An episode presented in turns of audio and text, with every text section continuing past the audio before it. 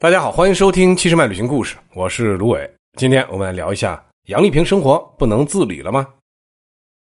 这俗话说：“台上一分钟，台下十年功。”我国有许多著名的艺术家，在鲜花和掌声的背后，都是大量辛勤的汗水换来的。杨丽萍呢，当然就是其中之一。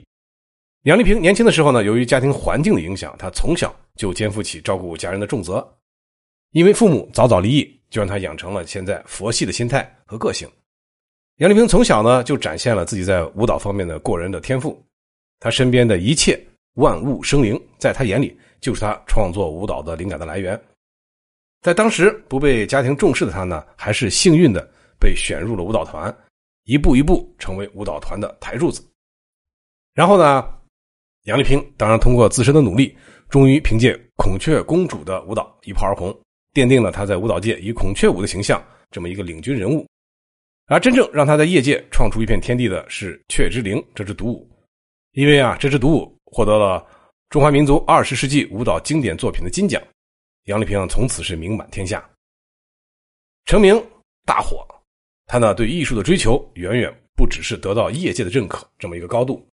他在舞蹈团享誉巅峰时期，从团体走了出来，创办了属于自己的歌舞团，还凭借《云南印象》再次把他对舞蹈理解推到了巅峰。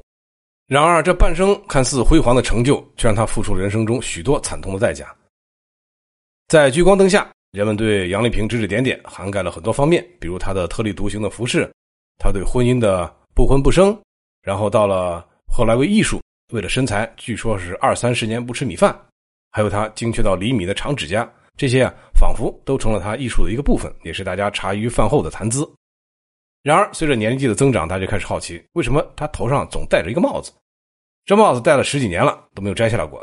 要知道，早在十几年前，杨丽萍头上的装饰品是经常是推陈出新啊，可以说是自己舞蹈画龙点睛的一个重要元素。但是啊，最近这十几年都被帽子给掩盖了，要么是编制的花边贴在额头，要么就是长时间戴着帽子，似乎好像有意的在遮挡什么。其实。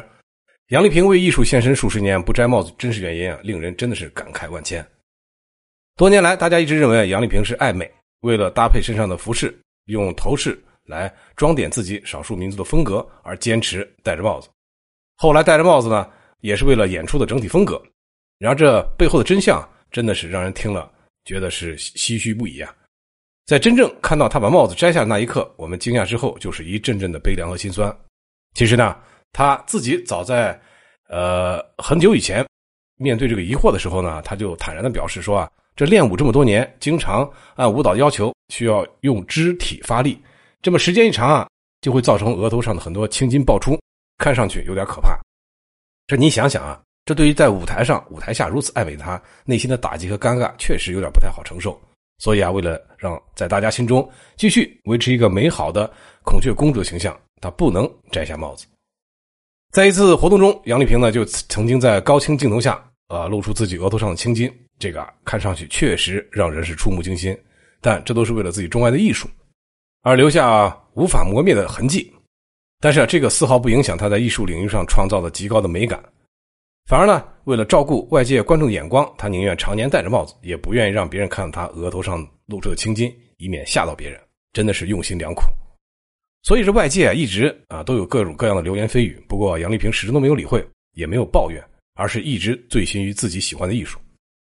虽然杨丽萍五八年出生，现在六十来岁了，但跳舞仍然是她生命中一个重要的组成部分。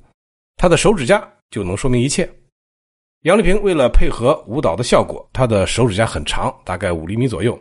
因为这个手指甲太长，所以啊，你可以想象一下啊，她日常生活啊并不是很方便。就连我们平时手机上个网发个微信，对于杨丽萍来讲都非常困难。而在舞台上，她给我们展示了一个优秀的舞者；而在台下，杨丽萍其实在很多场合啊，自己的生活方面都是捉襟见肘的。所以啊，她的衣食起居都得由一个男助理来照顾。很多网友调侃说啊，杨丽萍就是现实版的老佛爷。经过多年的努力，当然啊，付出了肯定就有回报。我们相信啊，杨丽萍现在生活质量还是不错的。但是这些都是建立她长期不断的为艺术献身。付出以后才获得的，他为了跳舞牺牲了很多东西，包括自己的爱情、自己的感情、自己的婚姻，还有做妈妈的权利。那么说完了这么多，您喜欢这样的杨丽萍吗？好了，关于杨丽萍呢，我们今天先聊这么多，感谢您的收听，关注七十迈旅行，解锁保姆级游玩攻略，收听更多旅行故事。